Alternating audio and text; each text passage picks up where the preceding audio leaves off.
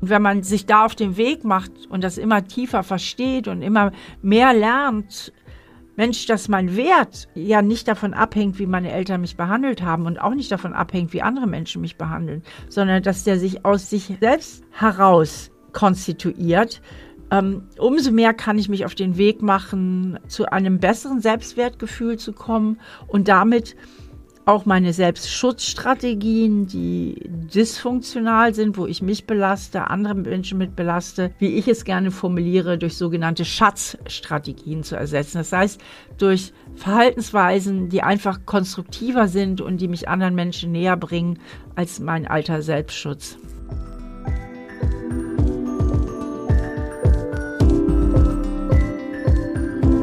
Mal ehrlich, der Podcast von Any Working Mom. Ich bin Andrea Jansen.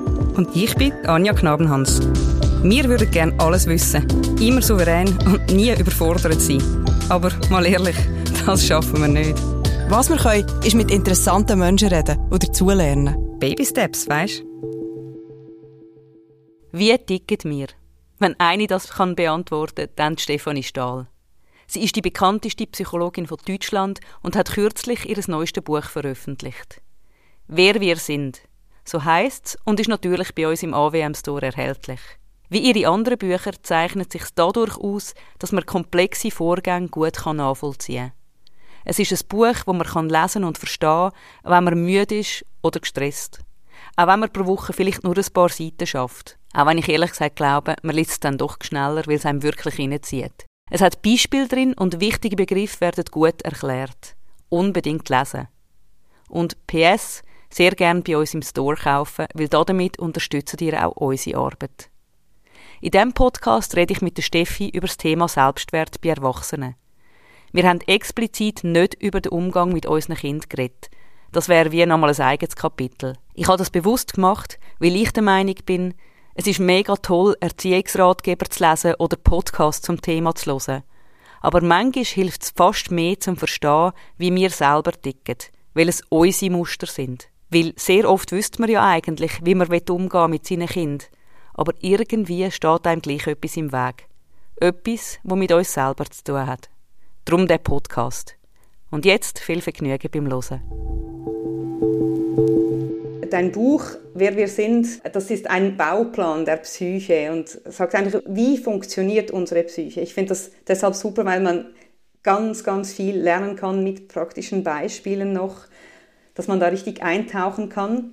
Jetzt möchte ich aber mal wirklich nur über Selbstwert sprechen, weil du selbst schreibst, das ist das Epizentrum der Psyche. Mhm.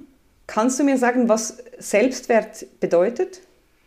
Ja, Selbstwert ist im Großen und Ganzen so ein tief verankertes Gefühl von ich bin okay oder eben auch ich bin nicht okay. Und ähm, wenn ich so grundsätzlich das Gefühl habe, ich bin nicht okay, und da gibt es natürlich auch Glaubenssätze, die damit zusammenhängen, wie ich bin nicht wichtig oder ich muss mich immer anstrengen, ich muss funktionieren, ich darf nicht ich sein, ich darf meine Gefühle nicht fühlen und so weiter, ähm, dann machen wir natürlich allerhand seelische Veranstaltungen und diese häufig auch unbewusst, um dieses Grundsatzgefühl von ich genüge nicht, ich bin minderwertig zu kompensieren. Beispielsweise, indem wir uns über die Maßen anstrengen, immer nach Perfektion streben, versuchen es allen recht zu machen, ganz schlecht Nein sagen können. Oder auch indem wir eine gegenteilige Strategie wählen nach dem Motto, ihr könnt mich alle mal, ich mache stur mein eigenes Ding und ähm, verlasse mich einfach nur noch auf mich selbst. Finde ich spannend, dass du die zweite Fassung auch ansprichst, weil viele jetzt ich und mein Umfeld kennen vor allem das Erste, das, dieses Nein sagen, dieses Überangepasste, aber das andere ist doch auch eine Art von, äh, eine Vermeidungstaktik quasi. Ja, in meinem neuen Buch, in dem Wer wir sind, gehe ich ja sehr stark auch auf die vier psychischen Grundbedürfnisse ein. Und ich hole jetzt mal zwei Sätze aus, um das zu erklären, wo wir gerade äh, sind mit dieser Vermeidungstaktik oder Verneinungstaktik. Vermeidungstaktik, Taktiken haben beide. Ähm, Unsere vier Grundbedürfnisse sind zum einen das nach Bindung und Zugehörigkeit, dann das nach Autonomie und Kontrolle, dann, dass wir alle unseren Selbstwert gern erhöhen und das letzte ist, dass wir alle belastende Gefühle wie Angst, Trauer, ähm, Schamgefühl oder was auch immer, möglichst gerne vermeiden und uns, wenn es geht, am liebsten gut fühlen. Und ähm, gehen wir nochmal auf den Selbstwert zurück. Das ist ja auch ein Grundbedürfnis. Ähm, und der Selbstwert entsteht ja oft oder wird wesentlich mitgeprägt, nicht allein im Kindes- und Jugendalter. Ja. Gene, Gene spielen natürlich auch noch eine Rolle.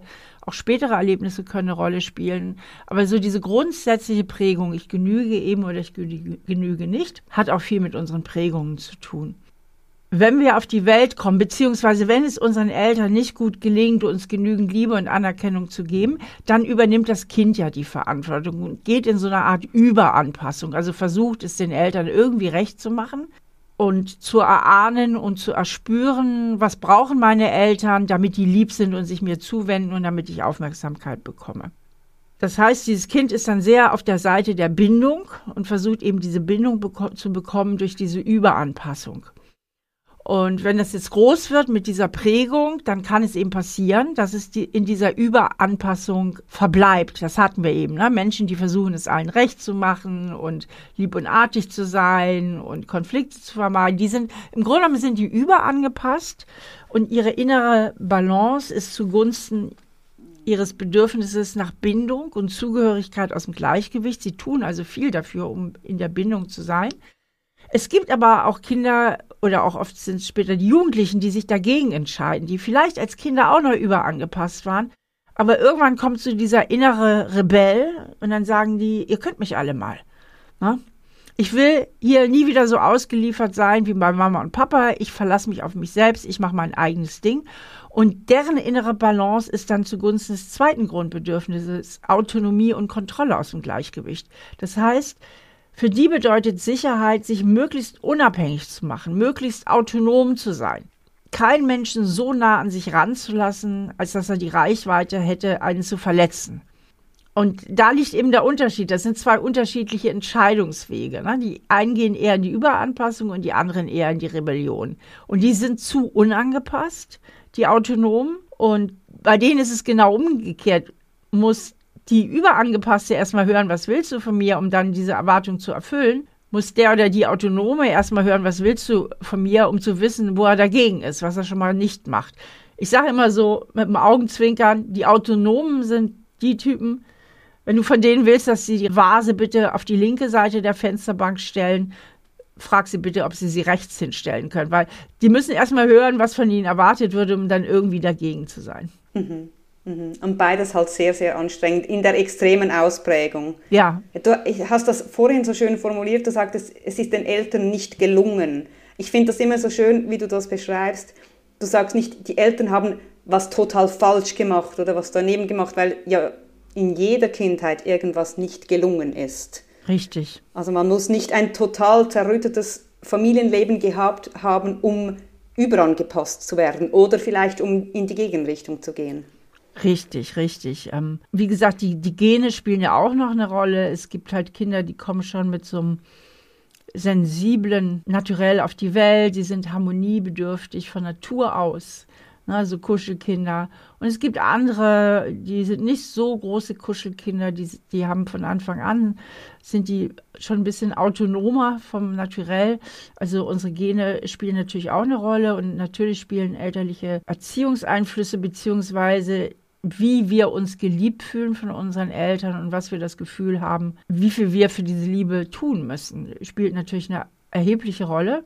Aber es geht mir auch nicht darum, jetzt so den Eltern in dem Sinne die Schuld zu geben, sondern einfach, ich sage immer, guck, was dich geprägt hat, damit du dein Gehirn verstehst. Und ich finde den Begriff tragische Unwissenheit schön. Es ist Eltern oder wir alle Menschen, wenn wir irgendwie ähm, Fehler machen, handeln halt häufig aus dieser tragischen Unwissenheit heraus. Das heißt, die Eltern meinten das nicht böse und sind vielleicht selber so erzogen worden, hatten selber ihr Päckchen zu tragen und handeln dann aus tragischer Unwissenheit. Aber deswegen ist es ja umso wichtiger und dafür stehe ich ja mit all meinen Büchern, mit allem, was ich so mache in meiner Arbeit, stehe ich ja eben für diese persönliche Selbstreflexion, um solche Kreisläufe einfach auch unterbrechen zu können, ja. Dass ich eben nicht alles unreflektiert an meine Kinder weitergebe, was bei mir vielleicht nicht so gut gelaufen ist. Ich finde, das hast du im Wer wir sind auch wieder schön beschrieben. Dort geht es ja nicht darum, jetzt, ich gehe jetzt so lange in meiner Vergangenheit graben, bis ich alle Fehler oder alles Ungünstige herausgefunden habe, sondern du sagst, guck dich an, wie du jetzt bist, wie du geprägt bist und geh dann vorwärts. Ist dir das wichtig? Ja, also ich war immer der Meinung und ähm, seit einigen Jahren hat es tatsächlich auch die neuropsychologische Forschung bestätigt, ähm, dass es gar nicht so gut ist, immer wieder alles durchzukauen, jedes Erlebnis aus der Kindheit hervorzuholen, wo man auch noch mal gekränkt wurde, wo es auch noch mal ganz schlimm war, ähm, weil mit jedem Erinnern verfestigt man ja auch ähm, die synaptischen Verbindungen im Gehirn. Oder mit jedem Erinnern kann man sagen, wird, wird die Straße im Gehirn noch ein bisschen breiter. Und äh, wo, wo diese Gefühle von Verletzung, Trauer, Scham oder was auch immer auftreten oder getriggert werden. Ich war immer der Meinung und bin es bis heute, meine Arbeit oder der Erfolg, den viele Menschen haben, die sich mit meinen Büchern beschäftigen, bestätigt mich darin, es reicht, den roten Faden zu haben. Das ist mir so ein Lieblingswording, der rote Faden. Das benutze ich sehr oft. Das heißt, es ist ja in jedem Elternhaus oft eine bestimmte Atmosphäre. Und ich rede jetzt mal von den Elternhäusern, weil das ist ja, das sind ja die, wo es dann später mehr noch die Probleme gibt, wo halt die Atmosphäre nicht so gut war, wo die vielleicht ein bisschen lieblos war oder einfach ein bisschen überfordert, gestresst, was auch immer. Und dann treten Situationen auf, wo das Kind sich nicht richtig gesehen fühlt, wo es sich nicht richtig verstanden fühlt, wo es sich zu Unrecht bestraft fühlt, was auch immer. Das ist ja oft Thema und Variation. Ja, also ein Erwachsener, der jetzt meinetwegen sogar aus einer sehr schwierigen Kindheit kommt, kann mir unendlich viele Geschichten erzählen sofern er sich noch erinnert und nicht alles der Verdrängung einheimgefallen ist. Aber dann ist das passiert, dann ist das passiert und das, das passiert. Aber im Grunde genommen ist ja der Tenor derselbe. Und die Frage ist ja, was hat das mit dir jetzt gemacht? Und da kommen wir immer ganz schnell zum Selbstwertgefühl, zu dem, was ich als das Schattenkind bezeichne. Das heißt, so eine tiefe Prägung, dieses innere Kind als Metapher für, für unsere Kindheitprägung und in meinem Ansatz Schattenkind, was im Großen und Ganzen einfach das Gefühl hat, im schlimmsten Fall, ich bin nichts wert, ne? ich bin nutzlos oder noch schlimmer, ich darf nicht leben, auch, auch sowas gibt's. Also so ein Gefühl der Wertlosigkeit in harmloseren Fällen, so, so ein bisschen von Ungenügen, da gibt's ja so Abstufungen. Aber das ist ja eigentlich das, was dabei rausgekommen ist, so, so ein Grundgefühl. Und mit diesem Grundgefühl laufe ich jetzt durch, durch die Welt und habe dann natürlich die Erwartung, weil mein Gehirn berechnet von morgens bis abends Erwartungen, was als nächstes passiert. Und diese Erwartung berechnet es aufgrund seiner Erinnerung. Das Gehirn steht sich ja nur sich selbst als Referenz zur Verfügung. Und wenn ich ganz viele Erinnerungen habe von Ablehnung, von Zurückweisung, von Beschämungserlebnissen, dann erwarte ich natürlich mit diesem Gehirn, mit dem ich jetzt als Erwachsener durch die Gegend renne, auch immer wieder, dass ich auf Ablehnung stoße. Und zum Teil wähne ich auch eine Ablehnung, wo gar keine war. Weil vieles ist ja interpretationsbedürftig. Ne? War das jetzt ein liebevolles Lächeln oder hat er mich dumm angegrinst? Ja, also viele menschliche Interaktionen, ähm, die unterliegen ja auch so der subjektiven Deutung. Und wenn ich nun so ein geprägtes Gehirn habe, das eigentlich viel Ablehnung erfahren hat und deswegen auch immer wieder erwartet, dass Menschen mich ablehnen, ähm, konstelliere ich immer wieder Situationen, wo das vermeintlich passiert. Das ist das eine. Und das andere ist, dass ich mir selbst Schutzstrategien zurechtlege, mit denen ich mich selbst und meine menschlichen Beziehungen belastet. Zum Beispiel, wenn ich Angst habe vor Ablehnung, kann es mir passieren, dass ich mich am sichersten nur fühle, wenn ich alleine zu Hause bin. Der Preis, den ich dafür aber zahle, ist vielleicht die Einsamkeit. Ich gehe keine nahen Beziehungen ein. Ich vertraue keinem Menschen wirklich so richtig. Ich versuche immer eine gewisse Rolle zu spielen, wenn ich draußen vor die Tür gehe. Aber der Preis, den ich dafür zahle, ist halt, dass ich mich mit keinem wirklich verbinde dass ich keinem Menschen wirklich vertraue, dass ich mich nirgendwo wirklich dazugehörig für, fühle und dass ich nie das Gefühl habe, so wie ich wirklich bin, kann man mich nicht lieben. Und das kommt alles aufgrund dieser vergangenen Prägung. Und deswegen ist das Wichtigste in jeder persönlichen Weiterentwicklung, wo es darum geht, seine persönlichen Probleme zu lösen, sei es mit Hilfe eines Ratgebers oder sei es mit Hilfe einer Psychotherapie, dass man lernt, die Vergangenheit von der Gegenwart zu unterscheiden, dass man lernt, hey, das war damals und das war auch nicht mein Fehler, weil das ist ja dieses Grundgefühl, was immer bleibt, dass, dass auch der erwachsene Mensch denkt, ich bin der Fehler. sondern zu verstehen, nein, ich bin nicht der Fehler, ich bin auch nicht das Problem. Ich hatte Probleme. Ich hatte Probleme, weil es nicht leicht war mit Mama und Papa an gewissen Stellen. Aber ich war auch nicht der Fehler. Ich bin als total wertvolles und gutes Kind auf die Welt gekommen. Und es ist nicht die Aufgabe der Kinder, sich so zu verhalten, dass die Eltern das Kind lieben, sondern es ist Aufgabe der Eltern, ihr Kind zu lieben. Und zwar mit allem, was dazugehört, also so wie das Kind eben ist. Und wenn man sich da auf den Weg macht und das immer tiefer versteht und immer mehr lernt, Mensch, dass mein Wert ja nicht davon abhängt, wie meine Eltern mich behandelt haben und auch nicht davon abhängt, wie andere Menschen mich behandeln, sondern dass der sich aus selbst, sich selbst heraus konstituiert, ähm, umso mehr kann ich mich auf den Weg machen, zu einem besseren Selbstwertgefühl zu kommen und damit auch meine Selbstschutzstrategien, die dysfunktional sind, wo ich mich belaste, andere Menschen mit belaste, wie ich es gerne formuliere, durch sogenannte Schatzstrategien zu ersetzen. Das heißt, durch Verhaltensweisen, die einfach konstruktiver sind und die mich anderen Menschen näher bringen als mein alter Selbstschutz. Jetzt hast du eben von diesen Strategien erzählt, die Selbstschutzstrategien. Wie kommt man denen dann überhaupt auf die Spur? Weil erst muss man ja mal kapieren, was man alles macht, um Gefühle zu vermeiden, um sich nicht auszuliefern oder um den Selbstwert zu schützen. Man kommt denen auf die Spur, indem man sich als erstes mal überlegt, so was hat mich geprägt, wie bin ich auch im, im, in Bezug auf meine Bedürfnisse nach Bindung auf der einen Seite, wie, wie waren da meine Eltern und Autonomie auf der anderen Seite? Und sich dann fragt, was tue ich denn eigentlich? Was tue ich denn eigentlich, um diese Gefühle zu, zu verändern, beziehungsweise um, um diese Gefühle eben gar nicht zu spüren? Und in meinem neuen Buch, im Unterschied zu meinem alten, also da gehe ich ja in das Kind in dir, das Heimat finden, gehe ich ja sehr konkret auf diese Schatten- und Sonnenkindarbeit ein. Und in dem neuen Buch mache ich noch viel mehr so einen Gesamtüberblick über diesen Bauplan der Psyche und wie es passieren kann, dass eben auch Grundbedürfnisse, die wir haben, zum Beispiel unser Bedürfnis nach Kontrolle, das ist sowas von existenziell. Weil wir können ohne eine gewisse Kontrolle gar nicht leben, weil Kontrolle bedeutet ja, dass ich Einfluss nehmen kann wie auch dieses Kontrollbedürfnis als solches sich absolut gegen uns richten kann, ja, indem die Kontrolle letztlich das Problem wird, ja, indem ich versuche, immer alles zu kontrollieren, beziehungsweise angstauslösende Situationen kontrolliere, indem ich sie vermeide. Stichwort Panikattacken. Die meisten Menschen, die mit Angstzuständen zu tun haben, vermeiden Situationen, die angstauslösend sind. Das ist ihre Form, Kontrolle auszuüben. Aber dadurch erhalten sie die Angst aufrecht, weil das Gehirn einfach nicht die Erfahrung macht, hey, ich kann die Situation bewältigen oder ich halte die Angst aus und irgendwann baut sie sich wieder ab. Und was ich auch persönlich so spannend finde, wenn man diese vier Grundbedürfnisse mal wirklich verstanden hat, auch was damit alles so zusammenhängt, ist, dass man menschliches Verhalten eigentlich nur verstehen kann, wenn man alle vier Grundbedürfnisse immer gleichzeitig im Auge behält, weil viele opfern zum Beispiel ihren Selbstwert um in der Bindung zu bleiben. Wie geht das? Indem Sie sagen, im Zweifelsfall, ich bin schuld, ich bin der Fehler. Dann haben Sie auch wieder anderes Bedürfnis Kontrollillusion. Na, dann kann ich ja mich verändern, dann muss ich ja nur besser werden und die Beziehung bekommt doch noch ein Happy End. Also es ist, ich finde es total spannend, wie diese Grundbedürfnisse, diese psychischen Grundbedürfnisse uns unbewusst von morgens bis abends steuern. Jetzt kommen zwei Minuten Werbung. Mit jemandem reden, der mich nicht kennt, der unvoreingenommen ist und andere Fragen stellt als meine Freundinnen. Manchmal auch unbequeme Fragen.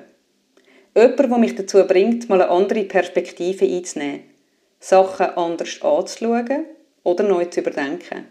Oder jemand, der auch mal sagt, liebe Frau Anja, Sie müssen nicht alles endlos durchdenken.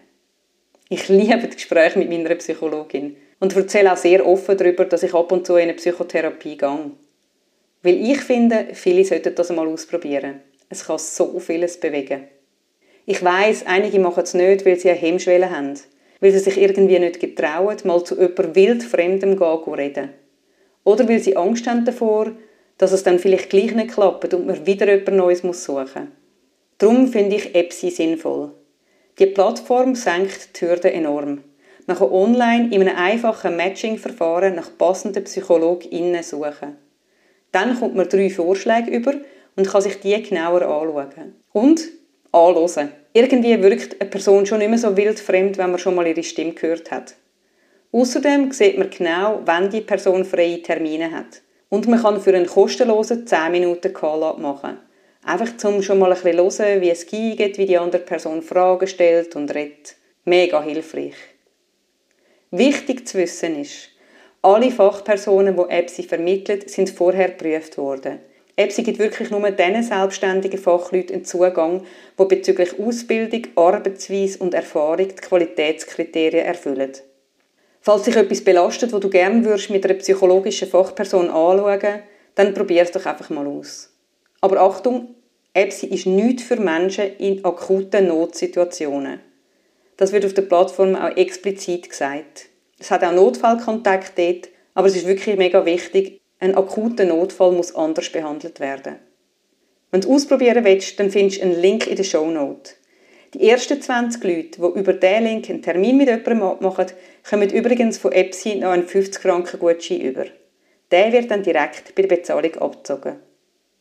Und jetzt geht es weiter mit dem Podcast. Du hast auch im Buch mal geschrieben, man verharrt manchmal in Situationen, in unguten, beispielsweise in äh, dysfunktionalen Beziehungen, weil man halt vermeidet, sich wirklich dem zu stellen oder den Selbstwert wirklich genau zu betrachten und zu betrachten, was, was ist da jetzt erfüllt bei mir und was nicht. Genau, also ich mache jetzt mal ein konkretes Beispiel. Ich finde es daran immer am leichtesten zu verstehen und ich habe ja auch viele Fallbeispiele in meinem Buch, wo ich dann, das ist ja der zweite Teil, da mache ich lauter Beispiele aus der Psychotherapie, wo man nochmal so schön erkennen kann, dass das scheinbar Individuelle letztlich immer wieder auf dieselben psychischen Grundstrukturen hinausläuft. Und ähm, da habe ich zum Beispiel auch das Beispiel von Alexa, die sich eben an Männer bindet, die sich nicht wirklich auf sie einlassen und sie kämpft dann sehr um die Liebe. Und das ist ja eine Situation, die viele Menschen kennen. Ähm, ich lebe es zwar noch häufiger bei Frauen zum Teil als bei Männern oder vielleicht ist es einfach auch so, dass Frauen natürlich mehr diejenigen sind, die sich öffnen und dann auch in Beratung kommen als die Männer auf jeden Fall sucht sich jetzt, sage ich mal, die Alexa sucht sich jetzt einen Mann auf, aus, der sie mal haben will und dann auch wieder nicht. Also wo sie sich nie wirklich fallen lassen kann, wo sie sich nie ein wirkliches Vertrauen einstellt, wo sie eigentlich chronisch das Gefühl hat, seiner Liebe hinterherzulaufen. Und was dann viele machen, unbewusst, sie geben sich die Schuld. Sie denken, ich genüge nicht. Ich müsste eigentlich noch ein bisschen besser sein, ich müsste schöner sein, ich müsste interessanter sein. Und dann würde diese Beziehung funktionieren. Damit ernähren sie ihre Illusion von Kontrolle, weil dadurch liegt es ja ein Stück weit in ihrer Hand. Dann muss ich ja nur ein bisschen an mir arbeiten und dann wird es besser. Aber sie opfern natürlich dadurch auch ihr Selbstwertgefühl, ne? beziehungsweise halten sie an einem geringen Selbstwertgefühl fest, indem sie immer bei sich quasi den vermeintlichen Fehler suchen. Und das sind natürlich auch so konditionierte Prozesse aus der Kindheit, weil ein kleines Kind denkt immer, ich bin der Fehler, nicht Mama hat ein Bindungsproblem ne? oder Papa ist zu autoritär und die beiden müssen mal in Psychotherapie. So denken und fühlen kleine Kinder nicht, sondern sie denken automatisch, ich bin der Fehler. Und, und dieses Gefühl, ich bin schuld, wird natürlich auch konditioniert mit ins Erwachsenenleben genommen. Und da haben wir auch die Situation, die ich eben häufig auch in der Psychotherapie, in psychotherapeutischen Gesprächen bei meinen Klienten feststelle, da ist ja oft so eine tiefe Loyalität zu den eigenen Eltern. Und wenn ich so einen Glaubenssatz habe, wie ich genüge nicht, der auch wirklich mein Leben dominiert, muss ich mich ein Stück weit von meinen Eltern lösen, um diesen Glaubenssatz bearbeiten zu können. Denn im tiefsten Inneren, das ist so, so was Unbewusstes, halten viele Menschen lieber daran fest, dass sie nicht genügen, als sich einzugestehen, dass es wirklich, wirklich schwierig war. Also die Betonung liegt auf wirklich, äh, wirklich schwierig war ähm, mit der eigenen Mutter, mit dem eigenen Vater. Das heißt, unbewusst bleiben sie in dieser Loyalität und halten unbewusst lieber daran fest, ich bin der Fehler und Mama und Papa haben im Großen und Ganzen alles ganz gut gemacht. Und das selbst habe ich festgestellt, wenn das durchaus theoretisch klar ist mhm. und auch theoretisch besprochen wird. Also wenn du möchtest, würde ich dir gerne mal so ein Beispiel nennen, was für mich wirklich umwerfend revolutionär war mit einem Klienten, wo mir das nochmal so klar geworden ist. Ja, soll ich das mal erzählen aus der Psychotherapie? Ja, sehr gerne. Beispiele sind immer, gehen so gut rein, finde ich. Ins ja, ja, ich finde das auch, das werde ich niemals vergessen. Es gibt ja so Fälle, die vergisst man niemals. Und das ist so ein Fall. Das war ein Mann, der kam schon seit einigen Stunden zu mir und der hatte eine desolate Kindheit. Also wirklich desolat. Seine Mutter war schwerste Alkoholikerin und hat ihn misshandelt. Und einen Vater gab es nicht. Und er ist auch sehr früh von zu Hause abgehauen. Mit 15, 16 ist er einfach ab, weg auf die Straße und war eigentlich ein Vagabund dann, ist vagabundiert. Was immer seine Ressource war, war seine gute Intelligenz. Der war sehr intelligent. Das hat ihn im Grunde ein bisschen gerettet. Und ähm, der hatte eine schwerste Bindungstraumatisierung, ganz, ganz schlimmen Bindungsschaden. Und hat dann gejobbt in verschiedenen Städten. Der hat mir zum Beispiel mal folgende Geschichte erzählt. Also das werde ich nie vergessen. So eine Geschichte habe ich noch nie gehört. Da war wieder mal in der Stadt, hatte einen Job und ist jeden Morgen zum selben Bäcker gegangen und hat sich da jeden Morgen zwei Croissants geholt für die Arbeit. Und eines Morgens sagte der Bäcker bzw. der Verkäufer, zeigte ihm so die Tüte, hier, ich habe schon Ihre Croissants verpackt. Ne? Total nett. Und das war diesem Klienten zu viel an Bindung. Der hat daraufhin nicht die Bäckerei gewechselt. Er hat die Stadt verlassen. Wow. Er ist wieder abgezogen, ja. So viel Beziehung wollte er nicht haben, auch nicht zu dem Bäckerverkäufer, ja. Also, das muss man sich mal reintun. Also, was für einen tiefe Bindungsschaden der hatte. Und als er aber zu mir in Psychotherapie kam, war der schon wesentlich weiterentwickelt. Ja, ich, ich, ich meine mich zu erinnern, der war auch vorher schon bei Psychologen. Also er stand schon ganz woanders in seinem Leben. Also hatte jetzt auch seit vielen Jahren einen festen Job und ähm, hatte sogar ein paar Freunde. Das konnte er auch inzwischen schon. Er konnte schon Freundschaft. Was er noch nicht konnte, ist Beziehung. Und deswegen ist er auch zu dem Zeitpunkt seines Lebens zu mir gekommen, weil sich da doch eine Beziehung zu einer Frau angebahnt hatte und seine dramatische Bindungsangst hier natürlich wieder eine Rolle spielte. Und der kam eine, eines Tages zu mir zu einer Sitzung und sagte, Frau Stahl, ähm, theoretisch ist mir klar, dass ich schon ganz viel geschafft habe in meinem Leben, dass ich vieles kann, dass ich wertvoll bin, aber ich fühle es einfach nicht so. Und das ist ja, was man immer wieder hört. Ja, würde ich auch unterschreiben. Ähm, dass Menschen genau das sagen. Theoretisch ist mir das alles klar, aber ich fühle es einfach nicht so. Und dann habe ich den gefragt, und das ist eine Frage, die ich sehr, sehr gerne stelle. Ähm, dann spüren Sie doch bitte mal in sich und versuchen mal zu erfüllen, was könnte der positive Nutzen für Sie sein, an diesem alten, wertlosen Gefühl festzuhalten.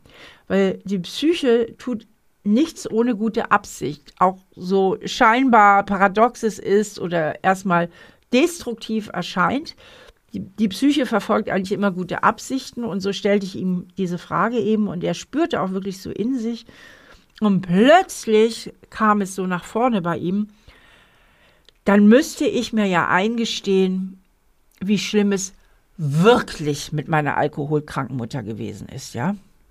Und da habe ich für mich auch nochmal als Psychologin und Psychotherapeutin erfahren und gelernt, was für einen himmelweiten Unterschied es ausmacht, ob dir jemand erzählt, ja, meine Mutter, das war damals ganz schlimm und sie war schwer alkoholkrank und und und und der das alles erzählen kann und alles reden kann und trotzdem im emotionalen Erleben sowas ist wie eine alte Loyalität. Ne?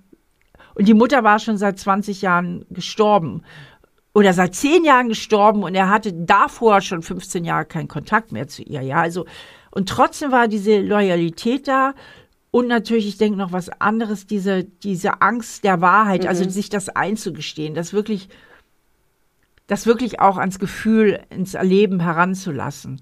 Und das ist deswegen immer so eine ganz wichtige Frage, wenn man so festhält an dem Alten. Und ich kann mir vorstellen, dass sich da jetzt sehr viele Zuhörerinnen und Zuhörer mit identifizieren können, dass man irgendwie doch mit diesem negativen Selbstwertgefühl innerlich verbunden bleibt, an ihm festhält, ist immer die Frage bedeutsam, welchen positiven Nutzen könnte es für mich haben? Und viele stützen eben ihre Beziehungen damit, auch ihre Liebesbeziehungen, ihre Freundschaftsbeziehungen, ihre Beziehungen zu den Eltern und so weiter.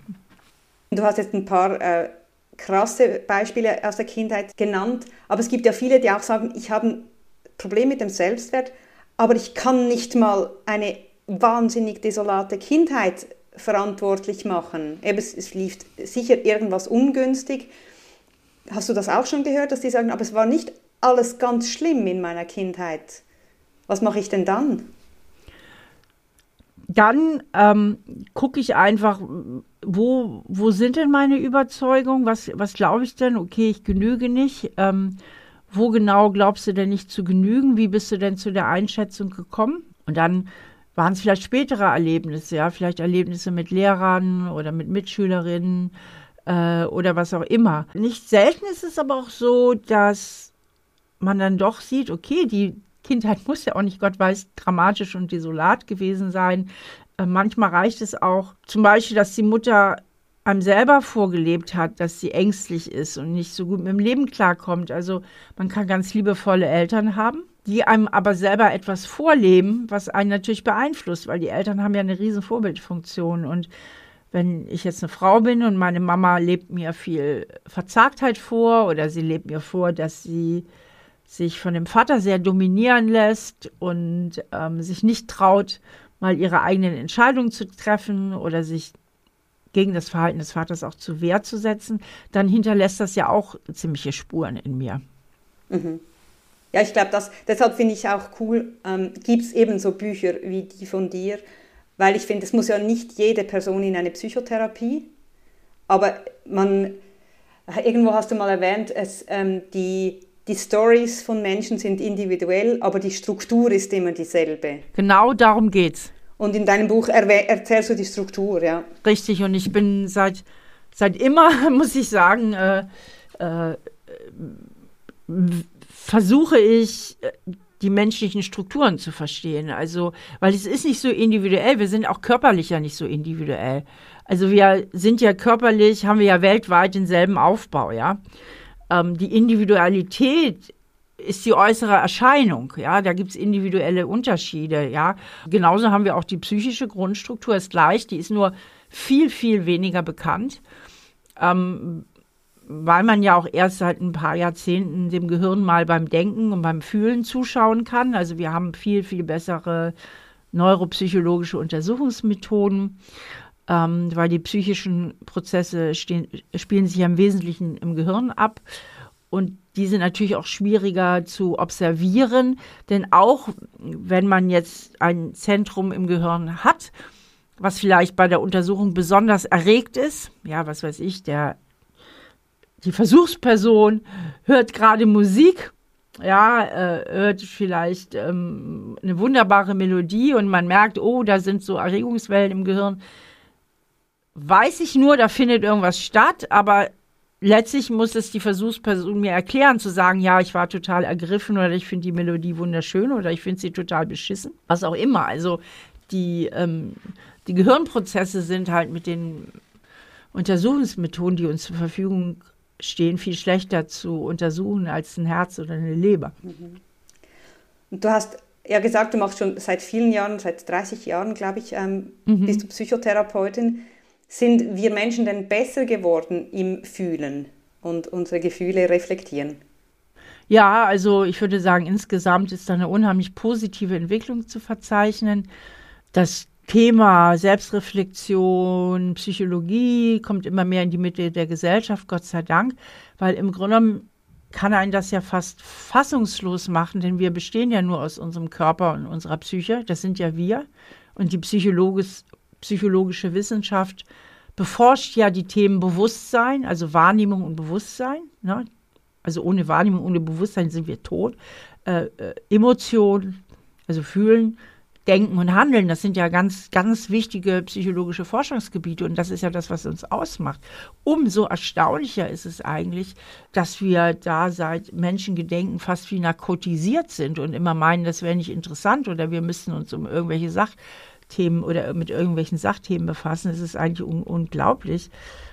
Und dabei sind ja gerade die Gefühle als Inhalt auch unseres Bewusstseins sowas von steuernd. Und ich sage immer, wenn jeder sich selbst reflektieren würde und damit einhergehen, das eine hat nämlich mit dem anderen auch zu tun, er mehr Mitgefühl hätte, dann hätten wir natürlich eine viel, viel bessere Welt. Und um auf deine Frage nochmal zurückzukommen, ja, gerade bei jungen Leuten stelle ich fest, dass sie unheimlich früh anfangen, sich zu hinterfragen, also auf eine positive Art und Weise sich zu reflektieren, ihre Gefühle wahrzunehmen. Also es ist eine ganz andere Bewusstheit für diese innerpsychischen Zusammenhänge da ist, dass die Eltern der jüngeren Generation sich viel mehr bemühen, viel mehr hingucken, auch versuchen, nicht so alte Prägungen, die sie bei sich erkennen, so an ihre Kinder, Kinder weiterzureichen. Also ich sehe da schon eine sehr positive Entwicklung. Ja, ich glaube, es ist auch das Thema von Schuld und Scham, dass wir, also ich denke jetzt, meine Generation so abzulegen versuchen, es ist nicht immer gleich mit Schuld verbunden, wenn ich merke, oh, ich habe da was Ungünstiges gemacht. Ich ja. bin dann nicht per se böse, sondern das ist was, eine Prägung von mir und an, dann, an der kann ich arbeiten. Richtig, und das kann man eben auch. Und ich sage ja immer so, das ist die frohe Botschaft und ähm, ich glaube, das ist auch der Grund, warum meine Bücher so erfolgreich sind, weil, weil die Menschen wirklich damit arbeiten können und merken, hey, das ist ja wirklich nicht in Stein gehauen, weil das ist nämlich auch so ein kollektiver, unbewusster Belief. Ähm, es ist ganz, ganz schwer, Mustern, Muster zu verändern und es dauert ewig lang. Und das stimmt einfach nicht. Das ist so, so wie im kollektiven Unbewussten Veränderung braucht unheimlich lange. Ich denke, das kommt auch noch viel aus dieser psychoanalytischen Tradition. Und ähm, das entspricht einfach nicht den Tatsachen. Ähm, richtig ist, man muss ein bisschen üben, um Muster zu verändern.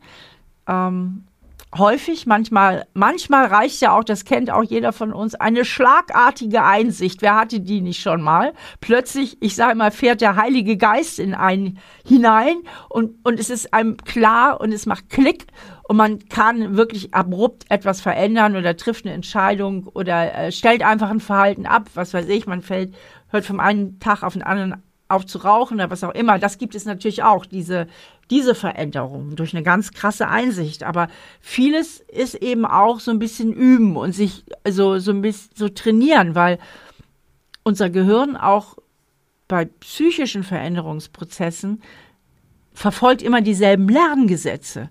Unser Gehirn muss ja lernen und eine der wesentlichen Lerngesetze ist Wiederholung, mhm. ja, dass man Dinge wiederholt. Und ähm, Deswegen gehört schon ein bisschen Training dazu, aber wer dran bleibt, und das ist meine ganze Erfahrung, ähm, kann eben auch innerhalb von Wochen bis Monaten sehr, sehr viel verändern.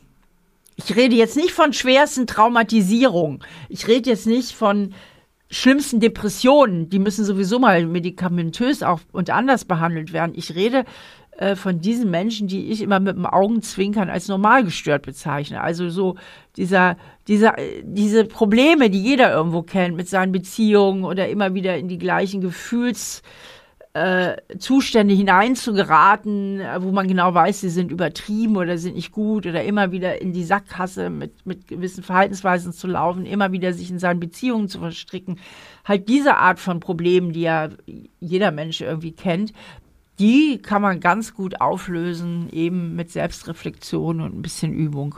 Mhm. Ja, Stichwort äh, Normalgestört, du hast da noch einen Podcast mit Lukas Klaschinski, so bin ich eben, dort geht es um die Normalgestörten, also ein Hörtipp von mir, das ist immer ein Highlight mhm.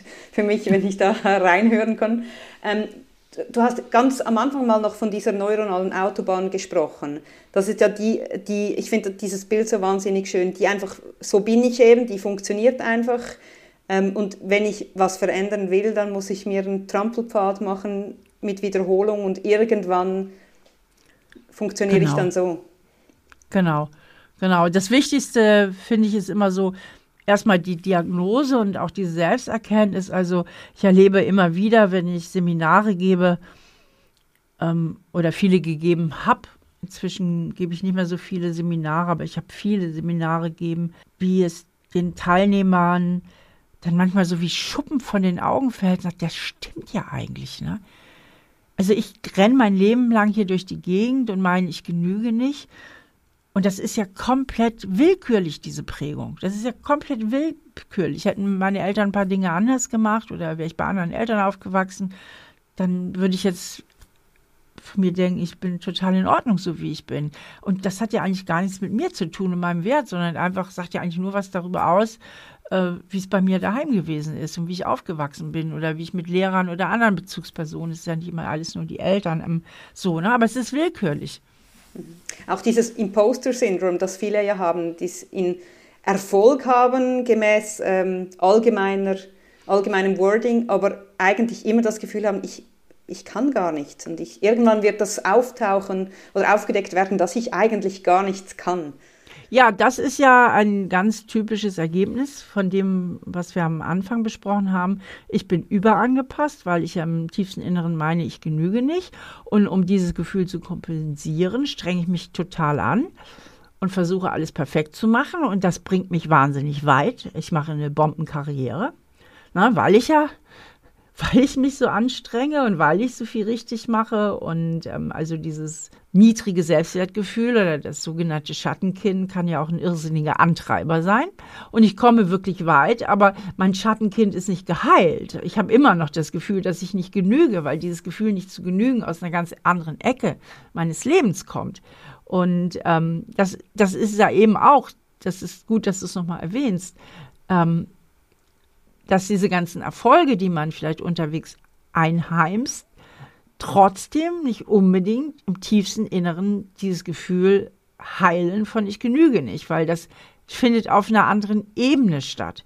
Ja, das ist so, ähm, wenn du einen Projektor hast und wirfst ein Bild an die Wand und du willst das Bild verändern, dann nutzt es nichts, wenn du an der Wand rumkratzt, ja. Du musst gucken, dass du das Dia austauschst, beziehungsweise Dia ist jetzt sehr altmodisch, ja, also ähm, die Präsentation im Computer. Also du bist dann auf der falschen Ebene unterwegs und deswegen ist es eine enorme Abkürzung, ähm, direkt bei dem Selbstwertgefühl anzusetzen und ähm, nicht zu versuchen, es über äußere Erfolge zu kurieren. Die bauen einen natürlich schon auf und klar ist man stolz und sicherlich ist man stolz auf sich, wenn man ein erfolgreiches Leben hat oder viele Erfol also Erfolge hat. Erfolgreiches Leben kann man, ist nochmal eine Definitionssache, was man darunter versteht. Und trotzdem im Innersten das Gefühl hat, nicht genügt und vielleicht auch kein zufriedenes Leben hat, weil man sich verausgabt in der Arbeit, ja, weil man gar keine Freizeit genießen kann, weil man viele Dinge nicht genießen kann, weil man sich über die Arbeit definiert und so weiter und so fort. Ich finde das äh, höchst spannend. Ich habe gerade vorhin, äh, ich habe es im Vorgespräch schon erzählt, noch einen Podcast gehört, wo du erzählt, dass du in der achten Klasse sitzen geblieben bist. Und ich fand das so toll, weil das halt wie zeigt, wir alle haben irgendwo Stolpersteine. Ich weiß es nicht, ob das dein größter in deinem Leben schon war oder ob es da noch einige andere gab. Ähm, und wir können dann mit diesen Niederlagen umgehen. Ist das Thema Selbstwert bei dir, war das von Anfang an schon recht stark oder hast auch du beim Schreiben deiner Bücher gehadert, gezweifelt, gekämpft? Mhm.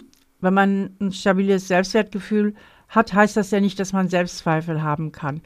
Es heißt auch nicht, dass man nicht kränkbar ist oder dass man nicht furchtbar leiden kann unter einer Niederlage. Das Selbstwertgefühl ist, wie gesagt, eher so ein Grundgefühl. Im Großen und Ganzen bin ich okay. Und ich erwarte eigentlich eher, wenn ich andere Menschen kennenlerne, erwarte ich eher, dass sie mich auch erstmal okay finden, weil wir projizieren ja das in unserem Kopf auch in die Köpfe der anderen. Aber das hält mich ja nicht davon ab, äh, mich schrecklich zu fühlen, wenn ich sitzen bleibe oder wenn ich durch eine wichtige Prüfung falle und dann auch in dem Moment einen ganz schönen Selbstwertdämpfer zu erleiden. Na, aber irgendwann ist die Delle, dellt sich das auch wieder aus. Und bei Menschen, die so ein chronisch labiles Selbstwert oder nicht so ein gutes Selbstwertgefühl haben, das ist dann wie so eine Dauerwunde, die immer irgendwie offen ist und wo mal mehr oder minder Salz reinkommt. Ne?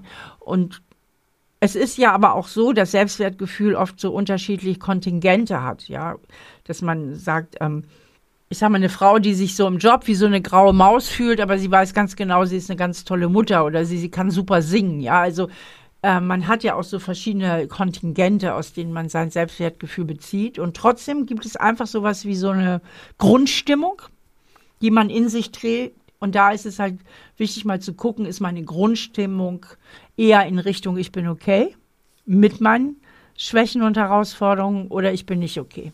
Also dass man, wenn man beispielsweise merkt, jede kleine Jobniederlage reißt mich immer wahnsinnig tief runter, so eigentlich über die Maßen, dann mal genauer hinsehen, was da das Ja, Problem. oder jede Ablehnung oder eben auch, das sind dann wieder die Autonomen, von denen wir am Anfang äh, mehr gesprochen hatten, die gar nicht so weit nah an sich rankommen lassen, ne? So, aber die wie so ein Panzer um sich herumtragen, ne, denen scheinbar alles irgendwie vorbeigeht, aber die wie so ein bisschen gepanzert und ziemlich abgespalten von ihren Gefühlen durch die Gegend laufen, dafür aber auch einen Großteil ihrer emotionalen Schwingungsfähigkeit opfern, einen, Teil, einen Großteil ihrer Lebendigkeit opfern und auch keinem Menschen wirklich so richtig nahe kommen innerlich. Ich finde das gerade noch schön, weil ich denke gerade an, an ein paar Exemplare in meinem Umfeld und denke, man kann denen mehr Mitgefühl entgegenbringen, wenn man denkt, vielleicht ist es das dahinter. Dann ist äh, ja. Das finde ich auch immer so einen sehr, sehr wichtigen Aspekt, auch in meiner ganzen Arbeit, auch in meinen Büchern. Damit, das ist ja auch nochmal so ein Plädoyer, was ich ganz am Ende von dem Buch, wer wir sind, nochmal schreibe. Das ist eben sehr, sehr wichtig, eben auch dieses Mitgefühl und mit Wohlwollen durch die Welt zu gehen. Und das ist das fällt natürlich umso leichter, je mehr Verständnis ich aufbringen kann. Mhm. Ja, ich glaube, wer ein Buch liest, also es ist auch bei uns im Concept Store erhältlich, es hilft ja, sich selber zu verstehen und ich glaube, das ist dir auch ein Anliegen, dass die Leute sich selber besser verstehen und dann irgendwie die Menschheit besser miteinander interagieren kann. Genau, richtig. Ja, ja sehr gut. Vielen herzlichen Dank. Vielen Dank für die Einladung. War ein sehr schönes Gespräch von meiner Seite aus. Sehr schöne Fragen. Ja, danke gleichfalls. Und ich hoffe sehr, dass die Leute sich irgendwie mit sich selbst befassen und mehr Selbstmitgefühl empfinden und dann auch miteinander. Das wäre schön für diese Welt. Ja. Da bin ich voll auf deiner Seite. Sehr gut. Vielen Dank, Steffi. Gerne.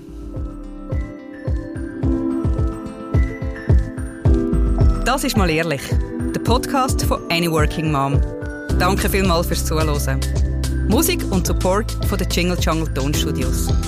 Ihr findet uns auch auf anyworkingmom.com, auf Instagram, Facebook und Pinterest.